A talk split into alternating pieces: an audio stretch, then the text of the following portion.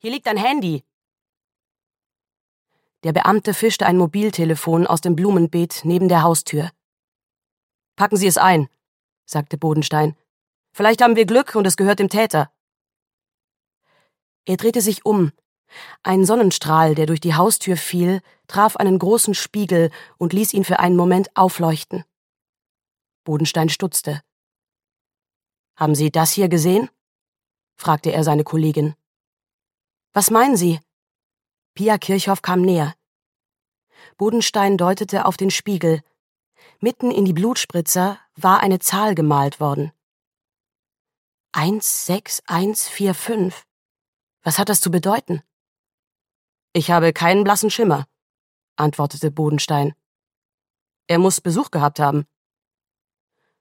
Pia wies auf den Couchtisch, auf dem zwei Weingläser und eine Rotweinflasche standen. Die Haustür war nicht beschädigt und bei der ersten oberflächlichen Betrachtung gibt es keine Einbruchsspuren. Vielleicht hat er mit seinem Mörder noch etwas getrunken.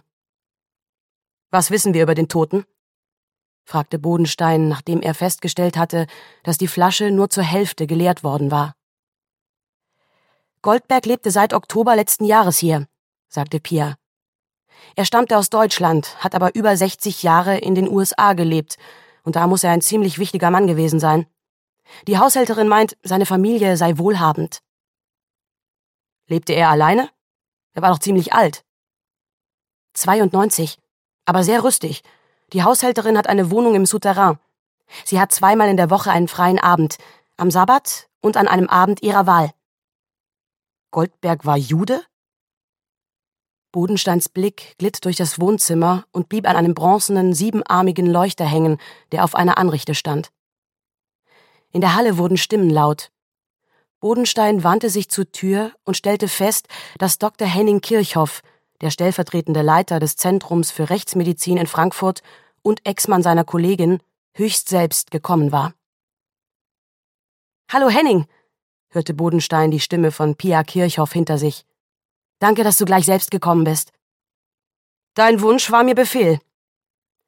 Henning Kirchhoff ging neben der Leiche Goldbergs in die Hocke und betrachtete sie prüfend. Da hat der alte Knabe den Krieg und Auschwitz überlebt, um in seinem eigenen Haus hingerichtet zu werden. Unglaublich. Kanntest du ihn? Pia schien überrascht. Nicht persönlich. Henning Kirchhoff blickte auf. Aber er war in Frankfurt nicht nur bei der jüdischen Gemeinde hochgeschätzt. Wenn ich mich richtig erinnere, war er über Jahrzehnte Berater des Weißen Hauses und sogar Mitglied des Nationalen Sicherheitsrates.